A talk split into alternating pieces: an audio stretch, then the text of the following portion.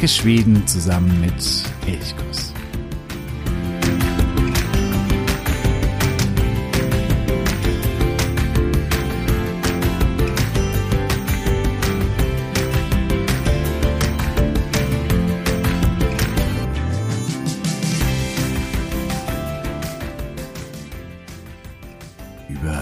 Viele Wochen, über viele Monate haben wir Nils Holgersson auf seiner wunderbaren Reise durch Schweden begleitet.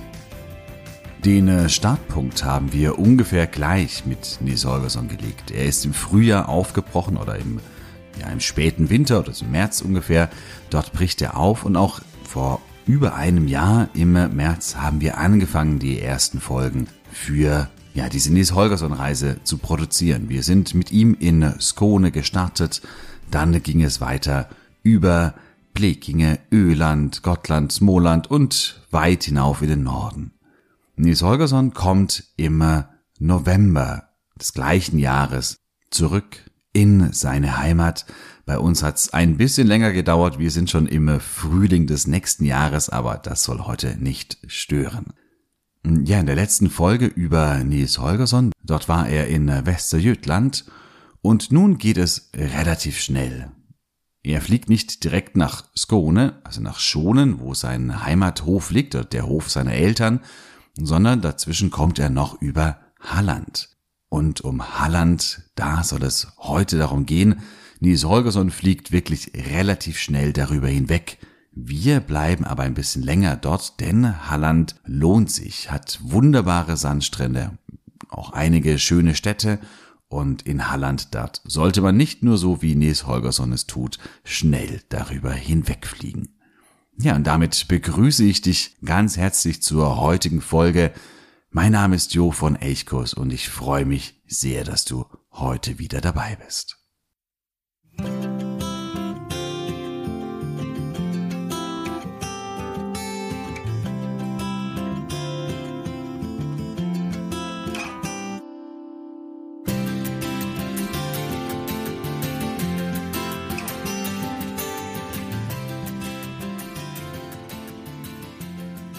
Bei Nils wird ja einfach nur kurz beschrieben, wie er die Veränderung der Landschaft unter ihm wahrnimmt.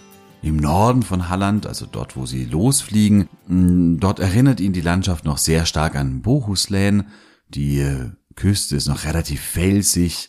Dann äh, gehen diese Felsen aber zurück und ja, die Landschaft geht immer mehr in eine Heidelandschaft über. Und dazu hat man eben die Küste mit vielen Stränden, die eben nicht mehr nur so felsig sind, sondern eben auch viele Sandstrände oder zumindest Kieselsteinstrände. Aber Nils zieht es in die Heimat, die Gänse zieht es in den Süden, das heißt, sie wollen schnell hier darüber hinweg und deswegen, ja, sind sie auch schon innerhalb von einem Tag dann auch wieder weiter ins Kone und lassen Halland hinter sich zurück. Wenn man so schnell reist wie die Gänse, dann kann das so sein und auch mit dem Auto geht es vielen, glaube ich, so. Die kommen vielleicht in äh, Südschweden, entweder über die Brücke oder mit der Fähre in äh, Malmö-Trelleborg an und wollen dann relativ schnell dorthin, wo sie eben den Urlaub geplant haben. Und dann äh, kann man zum Beispiel über die E6, E20 Richtung Göteborg fahren und dann fährt man durch Halland durch und ja, sieht aber von Halland eigentlich relativ wenig. Und das ist schade. Denn, wie gesagt, Halland hat durchaus einiges zu bieten. Von der Luft aus ist es vielleicht besonders schön, also so wie Nils Holgersson Halland entdeckt, aber das ist wahrscheinlich nur für die wenigsten von uns realisierbar. Eine andere sehr, sehr schöne Weise durch Halland zu fahren oder Halland zu erfahren, das ist mit dem Fahrrad. Seit einigen Jahren gibt es den Kattegat-Läden, den bin ich vor, das ist nun drei Jahre her, also 2019, bin ich diesen Kattegat-Läden gefahren mit dem Fahrrad. Der erstreckt sich von Helsingborg im Süden und geht dann bis nach Göteborg im Norden.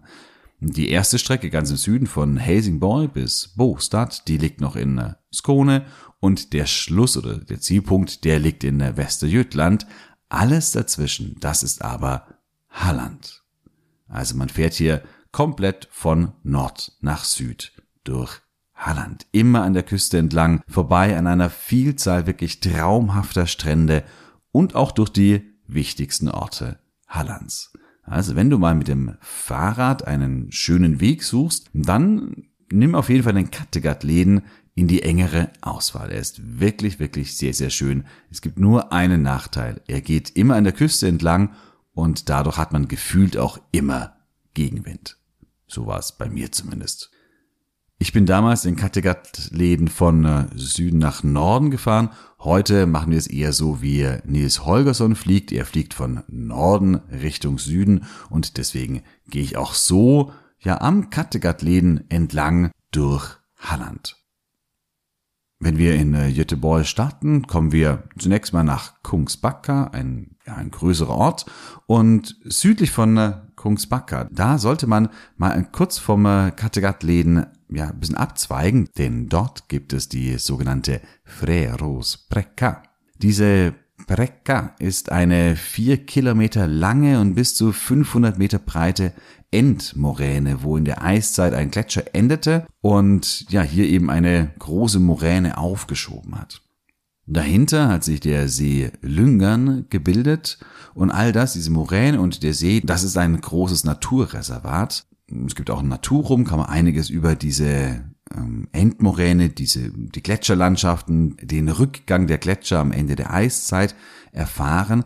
Interessant ist dieser Ort aber auch deswegen, da er schon sehr, sehr früh besiedelt war und hier ein riesiges Gräberfeld aus sowohl der Stein- und Bronzezeit als auch aus der Wikingerzeit noch zu finden ist. Das sogenannte Lie-Gräberfeld. Zum Beispiel stehen hier 127 noch so stehende Steine aus der Wikingerzeit. Und eben auch einige Gräber oder Grabhügel aus der Bronzezeit sind ebenfalls zu finden.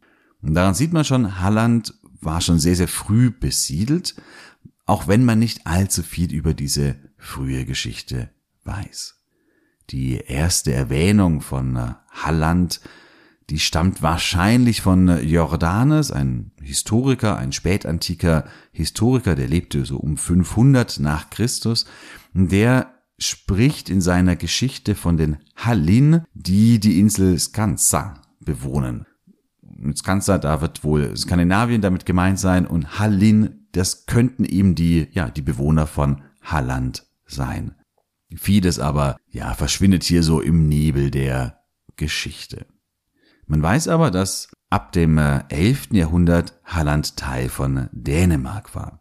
Es war immer Grenzland oder lange Zeit Grenzland und damit auch immer sehr, sehr umkämpft zwischen Dänemark und Schweden. Und diese vielen Kriege, die führten dazu, dass Halland lange Zeit auch sehr arm war, da vor allen Dingen so im 13. Jahrhundert eigentlich ständig irgendwie Krieg geführt wurde. Die Landschaft wurde sehr stark von Krieg gebeutelt. Und erst unter dem dänischen König Waldemar Attertag im 14. Jahrhundert gehörte Halland endgültig zu Dänemark oder wurde endgültig dänisch. Das heißt, erst im 14. Jahrhundert kehrte so ein bisschen, zeitweise so ein bisschen Frieden ein. In dieser Zeit wurde auch die Festung in Varberg gebaut. Zu der kommen wir gleich, wenn wir aber von, äh, von dieser Endmoräne noch weiter Richtung Süden fahren. Bevor wir nach Varberg kommen, können wir nach rechts noch einen kleinen Abstecher machen. Dort, auch ein paar Kilometer südlich von Kungsbacka, kommen wir auf eine kleine Halbinsel und auf der liegt das Schulö-Holms Slot. Also ein Schloss, das um die Jahrhundertwende vom 19. auf das 20. Jahrhundert gebaut wurde. Und ja, schon beim Anblick, man fühlt sich irgendwie nicht in Schweden, sondern man fühlt sich in England. Es ist sehr, sehr englisch inspiriert im Tudor-Stil und macht von außen unglaublich viel her. Man kann es auch besichtigen, hat einen schönen Park, aber vor allen Dingen von außen einfach hier ein bisschen rumwandeln und dieses englische Schloss in Schweden sich anzuschauen, das macht schon was her. Ja, und wenn wir dann weiter Richtung Süden radeln, dann kommen wir eben nach Varberg. Und Varberg ist eine der zentralen Städte in äh, Halland, hat ungefähr 35.000 Einwohner. Es ist vor allen Dingen das Kallbordhuset, also das Kaltbadehaus, bekannt. Sicherlich eines der vielleicht beliebtesten Fotomotive in ganz Schweden, würde ich mal sagen. Man sieht es unglaublich häufig, weil es sehr, sehr schön vom Strand aufs Meer hinausgebaut wurde und dort kann man dann eben direkt ins Meerwasser, um zu baden. Und das Kalsbadehaus. Direkt daneben befindet sich zum einen ein kleinerer Hafen und vor allen Dingen die Festung. Wie ich gerade sagte, die Festung, die wurde von den Dänen erbaut und auch Varberg wurde ja unter den Dänen groß, auch wenn es von den vielen, vielen Kriegen immer wieder gebeutelt und auch mehrfach zerstört wurde. Vor allen Dingen im 16. und 17. Jahrhundert. Dort sind die Kriege zwischen Dänemark und Schweden wieder aufgeflammt. Hier wurde Varberg mehrfach zerstört. Erst mit dem Frieden von äh, Brömsebro 1645 kam es dann an Schweden, genauso wie gesamt Halland, so eben auch Varberg. Und dann allmählich entwickelte sich eine friedlichere Zeit. Man brauchte diese mächtige Festung auch nicht mehr. Sie wurde dann als Gefängnis benutzt, vor allen Dingen als Gefängnis, hat eine sehr, sehr lange Gefängnistradition. Bis 1931 mussten hier Gefangene in den ehemaligen Kasematten der Festung ihr Dasein fristen. Das Gefängnis gibt es zwar heute nicht mehr, wobei die Räumlichkeiten durchaus noch an ein Gefängnis erinnern. Mittlerweile ist hier ein Wandererheim entstanden. Das heißt, du kannst hier in den alten Gefängniszellen übernachten und das hat, wie gesagt, noch so einen Gefängnisstil, ist deswegen auch durchaus reizvoll, hier mal eine Nacht zu verbringen. Ebenfalls in der Festung ist inzwischen das Hallands Kulturhistorischer Museum, also das Kulturhistorische Museum von Halland. Das informiert zum einen natürlich über die Kulturgeschichte ähm, dieser Landschaft, das Museum hat aber vor allen Dingen ja ein großes Highlight und das ist der Bocksteensmannen. Dieser Mann oder diese Leiche, das Skelett eines Mannes, wurde 1936 im Bocksteensmoor, das befindet sich ebenfalls in Halland, gefunden. Und ja, diese Leiche ist eine Sensation. Durch das Moor wurde die Leiche ja nicht komplett erhalten, aber das Skelett wurde komplett erhalten. Die Kleidung komplett erhalten. Ein lockiger Schopf, die Haare rot. Wahrscheinlich hatte dieser Mann aber keine roten Haare, sondern nur das Moor hat die Haare rot verfärbt. Auch gewisse Muskel- und Hautpartien sind erhalten geblieben und das Gehirn ist bewahrt worden. Und man hat den Mann auf das 14. Jahrhundert zurückdatieren können. Irgendwann mal Mitte des 14. Jahrhunderts ist dieser Mann gestorben. Und seitdem lag er eben dort im Moor und wurde wirklich sehr, sehr, sehr, sehr gut konserviert. Und diese Leiche, die kannst du heute noch im Kulturhistorischen Museum von Halland in Warberg anschauen. Dieser Mann ist ja mit ganz großer Wahrscheinlichkeit eines nicht natürlichen Todes gestorben, sondern er wurde wohl ermordet. Es gibt unterschiedliche Theorien, die da im Lauf der Geschichte entstanden sind. Man weiß es bis heute nicht. Man weiß, er war relativ nobel gekleidet und auch hm, so sein Körperbau, das Skelett zeigte, dass dieser Mann wohl nicht hart körperlich arbeitete, also wahrscheinlich kein Bauer war, sondern man geht davon aus, dass er wohl irgendwie ein Dienstmann, ja im Dienst eines höheren, eines Adligen war der vielleicht hier in der Gegend Steuer eintrieb und ja, vielleicht wollte da jemand nicht mitmachen und die Steuer nicht bezahlen. Vielleicht wurde er deswegen ermordet, vielleicht war es ein Raubüberfall, auch das ist möglich. Es gibt gewisse Schäden am Schädel, wobei man hier eben nicht weiß, ob das von einem Schlag auf den Kopf kommt oder ob das Gewicht des Moores im Lauf der Zeit, im Lauf der, der Jahrhunderte einfach diesen Schädel so ein bisschen eingedrückt hat. Das ist beides möglich. Es gibt auch die Theorien, dass er ein Kirchenmann war. Eine Theorie sagt zum Beispiel, dass er der Domprobst Simon Gudmundi war. Dieser Gudmundi war in Linköping Probst und der wurde angeblich von Hemmingard, das ist wieder ein enger Vertrauter von Gustav Vasa, aus dem Weg geräumt, weil dieser Hemmingard dort ebenfalls Probst werden wollte. Aber da ist man mittlerweile weg, weil man weiß, dass dieser Simon Gudmundi deutlich später ermordet wurde oder zu Tode gekommen ist als eben diese Moorleiche dieser Bockstensmannen. Interessant auch bei dieser Leiche, sie wurde gepfählt. Also man hat einen Pfahl durch den Körper hindurch getrieben, aber erst nach seinem Tod. wahrscheinlich, um die Leiche sozusagen im Moor zu halten und nicht nur die Leiche, sondern auch den Geist der Leiche. Man fürchtete sich vor Wiedergängern, dass die, ja, die Seelen oder die Geister wieder auferstehen könnten und umhergehen könnten. Und das wollte man eben durch die Pfählung verhindern. Das ist eine und die, ja, die wahrscheinlichste Theorie über diesen Boxdehnsmannen. Ja, also diese Leiche ist etwas absolut Besonderes. Lohnt sich auf jeden Fall, sich diese anzuschauen. Radeln wir von Warberg weiter. Man kommt erstmal an einem, ja, einer Strandpromenade entlang und irgendwann mal kommen wir nach Falkenberg. Auch Falkenberg, eine nette, idyllische Stadt mit ungefähr so 30.000 Einwohnern, ist vor allen Dingen bekannt durch die imposante Zollbrücke, die Tullbrun. Und gleich nebenan bei Falkenberg, dort liegt der Skrea-Strand. Ein zwei Kilometer langer, wirklich wunderschöner Strand mit hohen Sanddünen.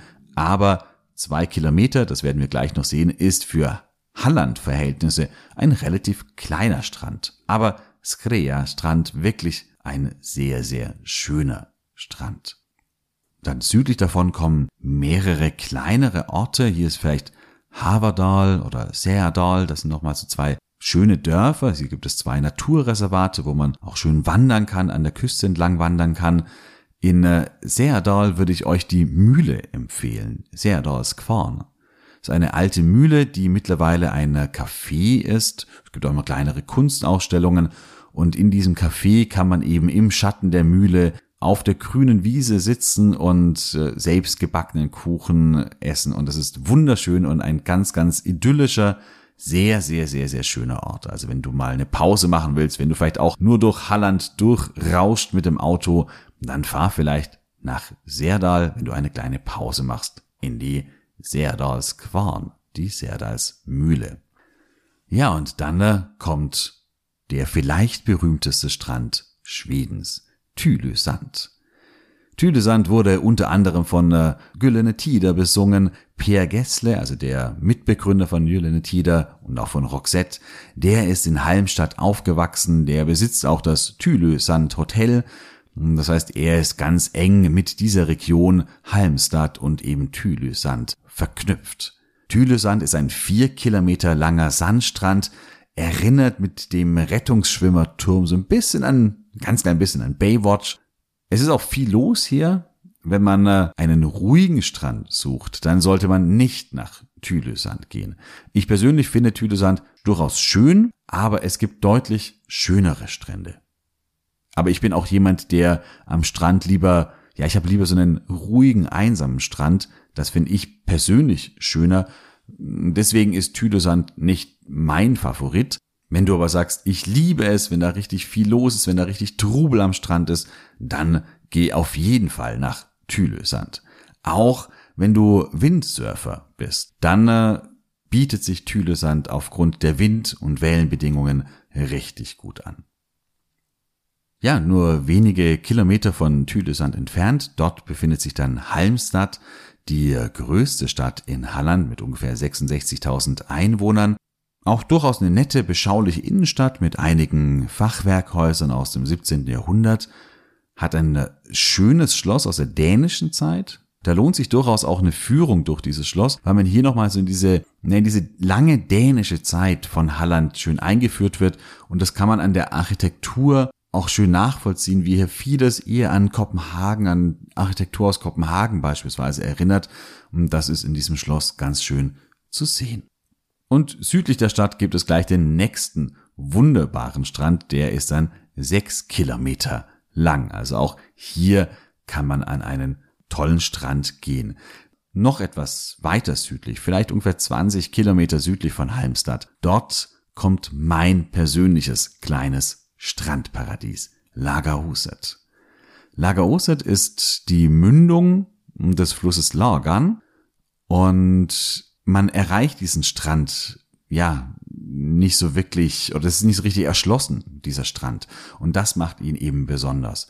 Du musst von der E6 oder der E20 über den Rastplatz Snap abfahren und dann kommst du zu einem ganz kleinen Parkplatz, der ist relativ versteckt und kannst dann noch über die Dünen laufen und bist dann an einem Strand, der eben touristisch kaum erschlossen ist.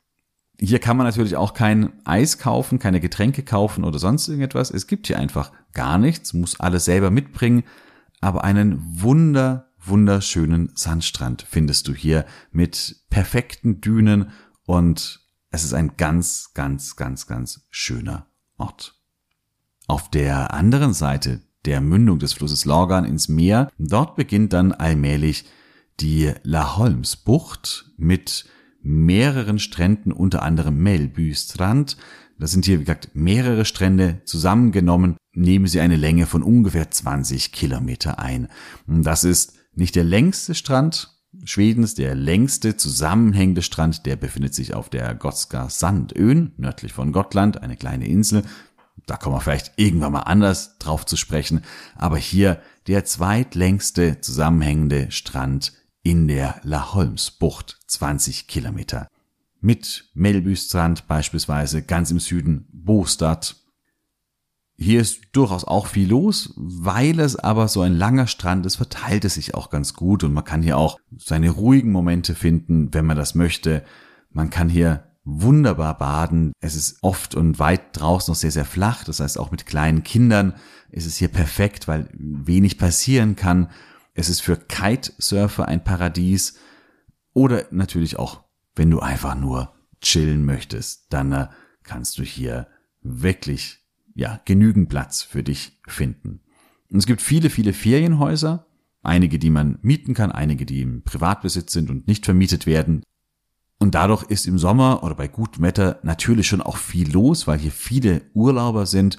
Es gibt aber auch andere Zeiten, wenn man so ein bisschen außerhalb der Saison da ist und dann eben die Ferienhäuser vielleicht auch gar nicht so bewohnt sind, dann ist hier gar nicht viel los. Gerade im Herbst kann es sehr, sehr einsam sein. Und auch gerade dann ist dieser Strand, dieser endlos lange Strand ganz besonders schön. Ja, und südlich der La Holmsbucht, da beginnt dann wieder Skone. Nils Holgersson und die Gänse, die fliegen im Eiltempo eben hier weiter nach Skone, nach Vestra Vemmenhög, also der Ort, an dem der Hof von Nils Holgerssons Eltern stehen. Ja, Nils hat ja schon zuvor erfahren, als sie in Buchuslän waren, dass es den Eltern nicht so wahnsinnig gut geht. Und Nils will aber helfen. Er hat aber große Scham, weil er sich natürlich nicht als Winzling, als Däumling seinen Eltern zeigen möchte.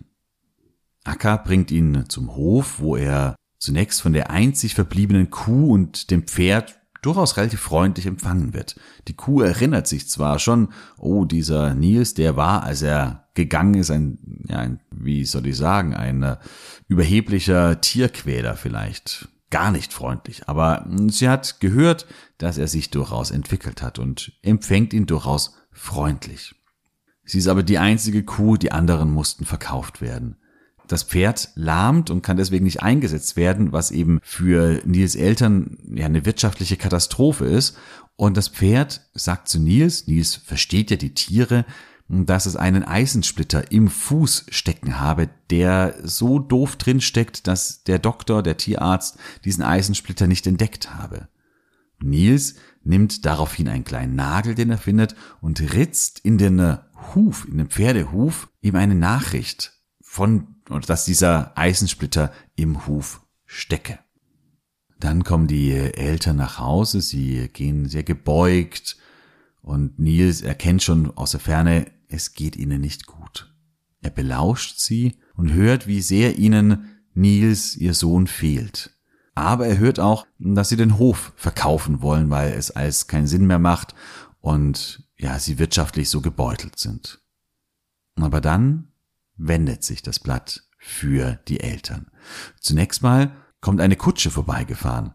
Und auf dieser Kutsche, dort sitzt Osa und ihr Vater. Osa, die ja auch schon äh, öfter in dieser Geschichte aufgetaucht ist, die eine kleine ja, Erntehelferin war und die in den Norden gezogen ist, um ihren Vater zu suchen und ihn auch dort gefunden hat. Ihr Vater, mittlerweile hat er durchaus Wohlstand erlangt, denn er hat eine eigene Grube aufgemacht und sie kommen nun vorbei und erzählen, wie Nils der kleinen Osa mehrfach geholfen habe. Sie verraten dabei nicht, dass er ein Winzling, ein Däumling war, aber sie erzählen eben, dass Osa ohne Nils all das nicht geschafft hätte.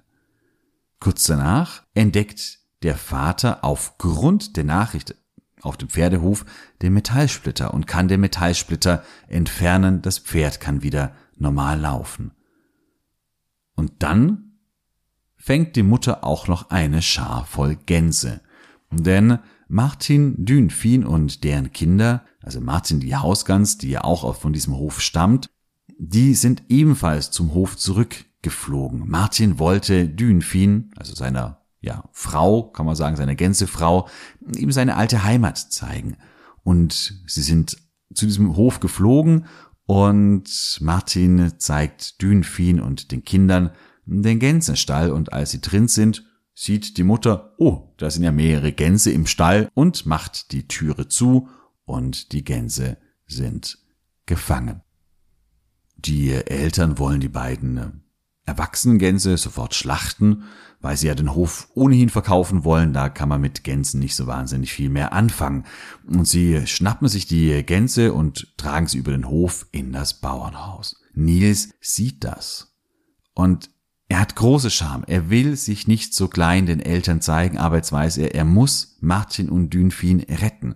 Und er rennt über den Hof, poltert gegen die Türe und schreit, dass die Gänse verschont werden müssen die Mutter öffnet die Türe und vor ihr steht Nils in voller Körpergröße wieder ein Mensch. Dieser Einsatz, dass er hier seine Scham überwunden hat, dass er für die Gänse eintreten möchte und eben keine Rücksicht mehr auf sich nimmt oder auf seine eigenen Gefühle, auf seine eigenen Schamgefühle, das hat offensichtlich den Bann oder den Fluch gebrochen. Er ist wieder Mensch und die Mutter kann ihren Sohn wieder in den Arm nehmen. Martin und Dünfin werden natürlich daraufhin gerettet und nicht geschlachtet. Am nächsten Tag wandert Nils an die Küste, an die Südküste von Skone und trifft dort erneut ein letztes Mal auf die Gänse. Und das Problem ist, er kann sie nicht mehr verstehen. Er ist jetzt wieder Mensch, er spricht ihre Sprache nicht mehr, Sie verabschieden sich trotzdem, sie, ja, kuscheln so ein bisschen und dann fliegen die Gänse los über die Ostsee und Richtung Deutschland und vielleicht weiter in den Süden zurückbleibt Nils, ein besserer Mensch nun, und er lebt wieder bei seinen Eltern auf dem Hof. Das ist die Geschichte von Nils Holgersson und seiner wunderbaren Reise durch Schweden. Ich freue mich sehr, dass du gemeinsam mit mir diese Reise durch ganz Schweden mit mir unternommen hast. Und ja, diese Reise ist zu Ende. Damit haben wir alle Landschaften Schwedens einmal kennengelernt.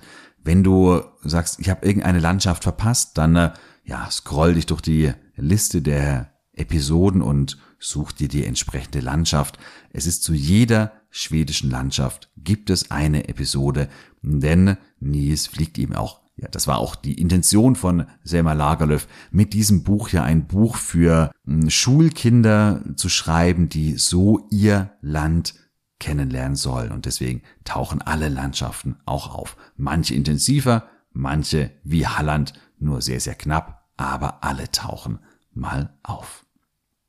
Ja, ich hoffe, dass du hier eine tolle Zeit hattest zusammen mit Nils auf dieser Reise durch Schweden. Wir werden natürlich auch in den nächsten Folgen immer mal wieder auch zu verschiedenen Orten in Schweden zurückkommen, mal einzelne Städte, mal andere Orte vorstellen. Das wird natürlich auch in Zukunft weitergehen. Wenn du an äh, noch mehr Geschichten interessiert bist, wenn du noch mehr Schwedisch auf deinem Ohr haben möchtest, dann unterstütze Elchkus auch gerne. Auf steady.de habe ich vier Unterstützerpakete eingerichtet. Die sind unterschiedlich groß und damit kannst du Elchkurs monatlich mit einem kleineren Beitrag unterstützen, erhältst immer auch etwas zurück, beispielsweise Bonusfolgen und du ermöglichst es, dass ich natürlich diesen Podcast auch so weiterführen kann, vielleicht noch in Zukunft etwas weiter ausbauen kann. Und das ist eigentlich mein Ziel und das gelingt aber nur mit deiner Hilfe, mit deiner Unterstützung. Und deswegen würde ich mich sehr, sehr, sehr freuen, wenn du dir auf steady.de eines der Unterstützerpakete auswählst und damit Elchkuss regelmäßig unterstützt. Tüßen, Tüßen, Tack. Ich wünsche dir nun eine wunderschöne Woche. Ha det så bra.